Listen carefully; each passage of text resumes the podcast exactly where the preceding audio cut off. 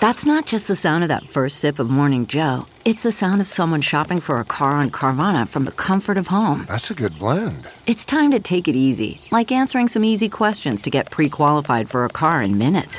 Talk about starting the morning right. Just like customizing your terms so your car fits your budget. Mm-mm-mm. Visit Carvana.com or download the app to experience car shopping the way it should be convenient, comfortable. Ah.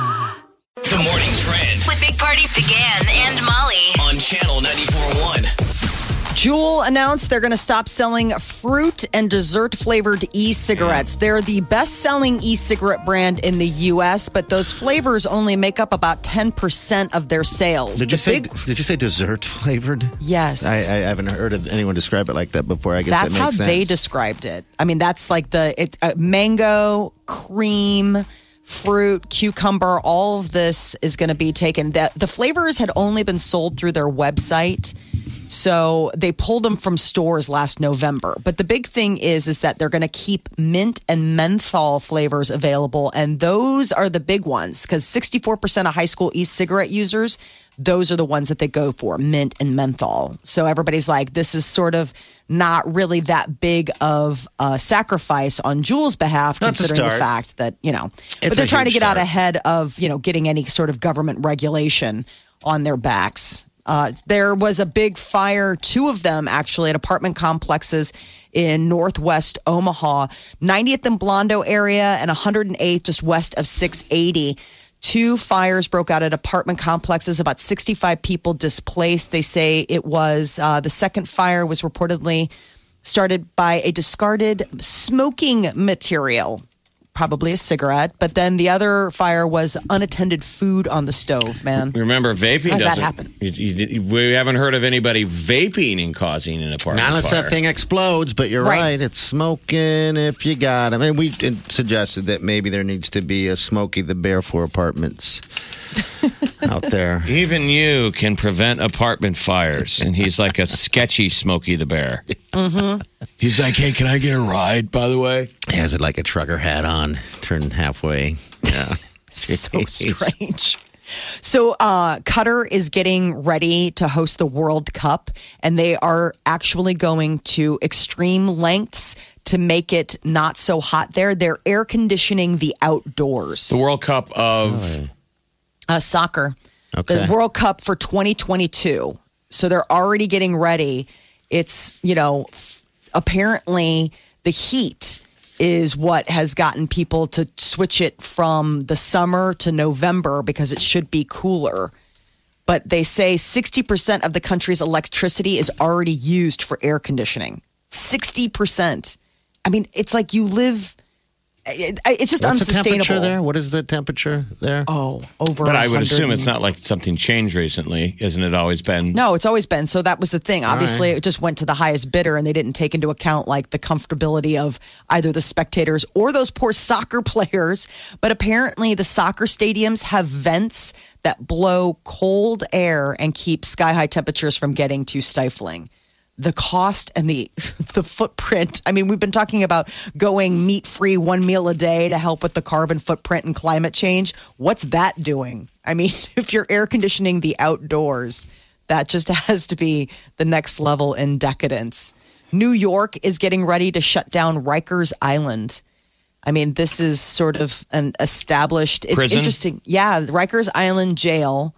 It, it's going to be replaced by new facilities located at other locations. But the whole thing is, is that it's an island, so it's sort of almost like um, Alcatraz, right? Exactly. Like there's only really one way in. One and way it's, I mean, how many Law and Order episodes? Dong dong. It's like Rikers Island. You got to go visit. And it's the end of an era. I mean, that is unbelievable that they're finally shutting that down after how many decades of it being there. When it comes to taking a wife's last name, apparently it could have to do with education. Recent years, there have been a significant shift in guys taking their wife's last name once they get married. But apparently, when they broke down the research, they found that most of those men, um, it, it, it Pete they sitting had, down. were less educated. Okay. Um, they did a survey, and only about 27% had changed their name.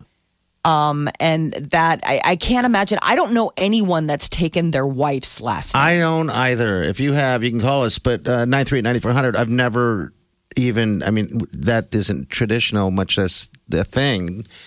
Is it more the I- trend that people don't take each other's names? Just everybody holds on to their original name? a lot of people still take the other take their husband's names. I would say that's still the majority, but I think it's becoming more prevalent that women are keeping their own last names. As soon as guys started wearing man buns, it's like, I'll take your name, your name, honey.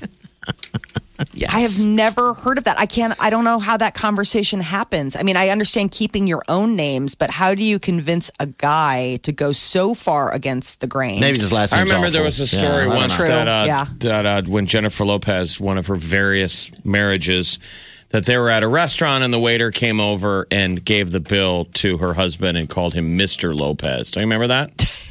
and they got into a snit. It was a fight started or whatever. The guy was like, dude, I'm not Mr. Lopez. It happened on our honeymoon. I'm the one that booked our um, accommodations. And so everybody was constantly saying to my, you know, newly minted husband, Oh, congratulations, Mr. Kavanaugh. Right this way, Mr. Kavanaugh. Oh, I hope your room's nice, Mr. Kavanaugh. He's like, Stop it. It's bad enough she didn't take my name. now you're calling me Mr. Kavanaugh. So that was a, definitely a moment. It was a moment lost in time. All right, Courtney, uh, do you know somebody who, or, or you, uh, have, uh, wh- what's your story? Um, I have a friend from high school actually, and he took his wife's last name. But he had kind of an unsavory last name that everybody would make fun of him for in high school. Okay. What was his last? What's his last name? Dickman. Dickman. Oh, Okay. bud.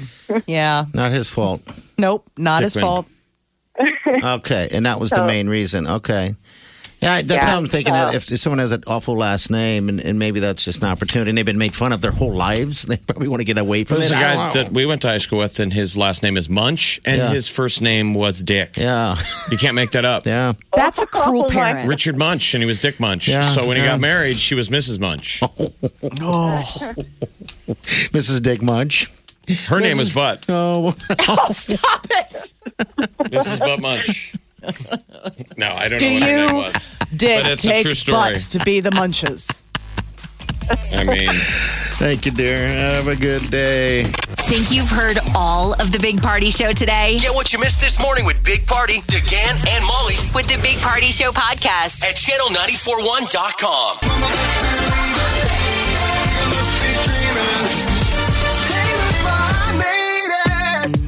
You're listening to the Big Party Show on Channel 94.1. All right, the time is now. If you want to become the next finalist, we got Vince right here. Vince, you already picked your envelope for us, right? You picked number three. yeah. Okay. Well, Yes, three, we open it up for you, and that is five lyrics you have to complete, all right? It's a Lizzo song. It's called Truth Hurts. I think you might have heard it. Yes. Maybe. Right? Vince, did you go to Maha? Were you at the uh, Maha I Music Fest? I didn't. I wasn't able to. I was out of town. So are we. Otherwise, we would have been there. But it was just absolutely epic when Lizzo got on stage. Yeah, and did her That's thing. what I heard. All right, buddy. Uh, all right, so here we go. All right, you just gotta you just gotta finish the uh, the lyrics, okay? But it's five of them. I'm gonna do it for you right now. Here we go.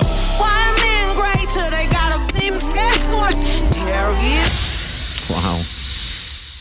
Do you know that one? You want me Say to it do one, it? let's say it one more time. One more time. Here we go.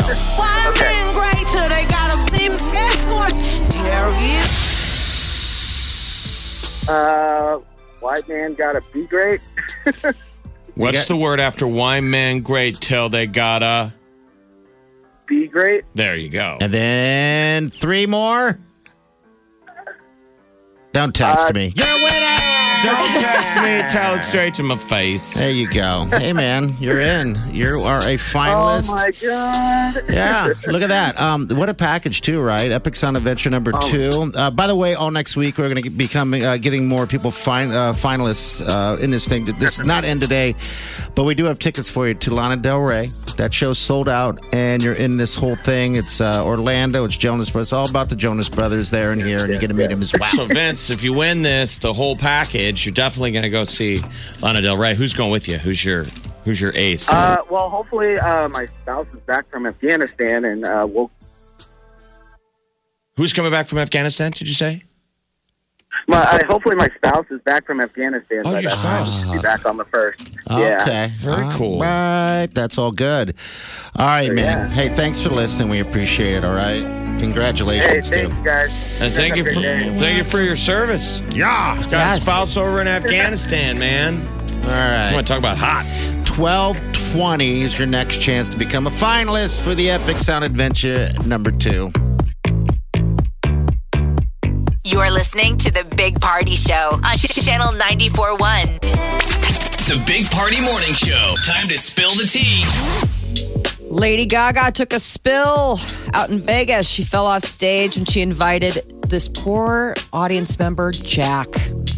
He couldn't carry the weight of Lady Gaga when she jumped up on him to straddle him on stage. Yeah, it was an awkward deal. He just made a misstep. It was too close to the edge, and they went down, down. I'm sure he's mortified, just Yes, Especially now. Clearly, he's a super fan. Yeah. She's Kanye got to West give you is- a better warning before a gal jumps in your arms, right? I mean, Well, if you see the video of him, of, of them, you know, getting on each other or whatever, it's an awkward moment where she's trying to climb on him like she, like he's a jungle gym. And he doesn't even know what to do, really. And then he, I think he just kind of nine grabs her. And, out of ten or ten out of ten, every guy goes down. yeah, probably. Probably so. Poor Jack. Didn't have a chance. Uh, Kanye West has uh, got a movie, Jesus is King, coming out, and the first trailer for the IMAX experience has dropped. No, no sighting of Kanye in it. It's just this opening image, Pretty and then cool. it goes into a Bible passage, and then basically it's just Kanye and his Sunday service choir performing. It's going to hit theaters limited release October 25th. And it's a lot of Jesus, a lot of Jesus. Are, are can you? Are there any clips of him during his Sunday service? Is that hidden from the internet? There I mean, are, but they're from people just shooting video, you know, um, for the most part. But yeah, I haven't. I don't know. I think they. I mean, of course, they're going to sing. A Don't you kind of want to go to a service? I'd like to check it out and see what it's all about. I think the Um, music would be beautiful. I just don't know what kind of message. Like, you know, I don't know. I mean, he's Kanye has announced that you know he's converted to Christianity and he's gone all in, saying that he's no longer going to do music unless it's you know somehow religious.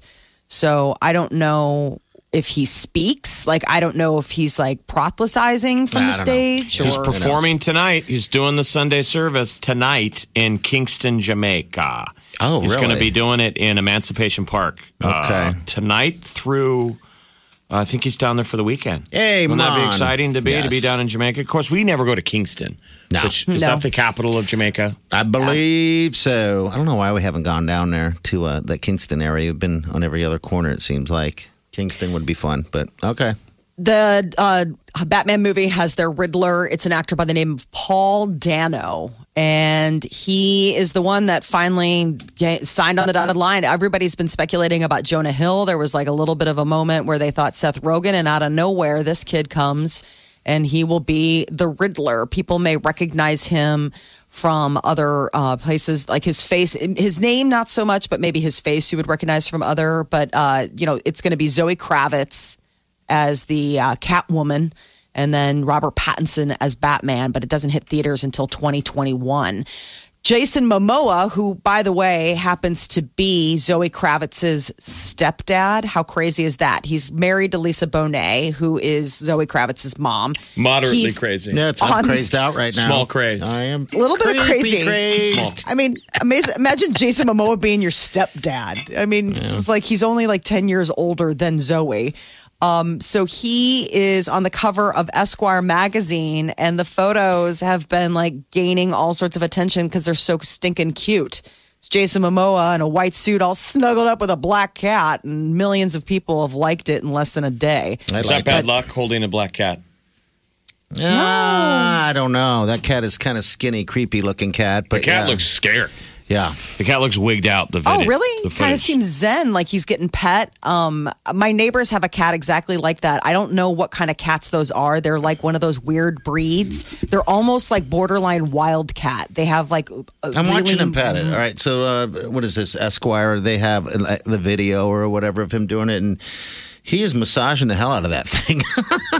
Look at that. It's like, yeah, cat looks like he wants to get away at I think the Cat end. thinks you she's know? got about ready to get eaten. Yeah, he's like, ooh, yes. One of the things that I Kitty thought was so interesting from Jason Momoa's interview is he was saying at the height of everything when he was in Game of Thrones, he was like at his lowest point personally because he couldn't get any work. Nobody thought he spoke English. Everybody thought that he was this total. Well, he fit the role. Dothraki. Yeah. He fit the Uh, role great. born in Hawaii but raised south of Des Moines. Yeah. I, And I didn't even in- know he was on Baywatch. Yeah, he was on Baywatch. And he He had was a pretty short hair boy. then. He was a pretty boy. so strange. Netflix rarely sha- shares their uh, their data, but apparently they decided to divulge the viewing numbers for their original movies and TV shows. They decided to go ahead and tell us all how many of us tuned in. And apparently, Bird Box was the most watched original Netflix movie so far 80 million viewers really? watched that, while Stranger Things was their best original Netflix series with 64 million. I mean, they've constantly is- coming out with new content. Do they have a next list? Uh, yeah, so it goes? Bird Box, Murder Mystery, which I can't believe anybody watched that, and then Triple Frontier. And then on the original series Okay. side, it was Stranger Things, Umbrella Academy, and La Casa de Papel, I don't which know I did is. not watch that one. I did watch Umbrella Academy, and it was very, very good. I did hear that they're going to cut back considerably on the amount of special uh, co- comedian shows. You know, Stand-up specials. Stand-up specials. Yeah, they're cutting that Wow, back they now. clearly Yes. did too many, man. They, Yes. they It's so throwing saturated. money at everyone. A lot of these people don't have 30 minutes of material. Yeah.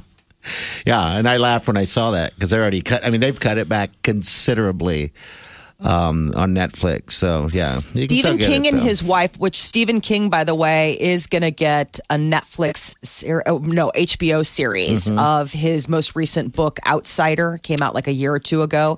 He and his wife are moving to Florida and making their home in Bangor, Maine, a museum and writers retreat. All right. So if you Apparently- writer's block, you can go there. Yeah, it's kind of cool. Five writers can live there at a time. And then you'll have like limited access to, you know, like some of his manuscripts and everything.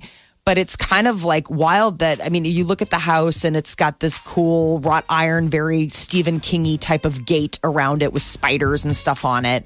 Um, but I guess this is going to be all kept for the university and you can go and visit it. All right. Very, Uh, very Netflix has cool. uh, just released the original, that Paul Rudd thing today, right Oh, now. It Just came out at midnight. You can watch it. Okay, good deal. It's Living with Yourself, where he plays uh, a clone, like he's Okay. his clone. I'd like that. I love Paul Rudd, man. He's awesome. This is The Big Party Morning Show. on Channel 94.1. Look around. You can find cars like these on AutoTrader, like that car right in your tail. Or if you're tailgating right now, all those cars doubling as kitchens and living rooms are on AutoTrader too. Are you working out and listening to this ad at the same time? Well, multitasking pro, cars like the ones in the gym parking lot are for sale on AutoTrader. New cars, used cars, electric cars, maybe even flying cars. Okay, no flying cars, but as soon as they get invented, they'll be on AutoTrader. Just you wait. AutoTrader.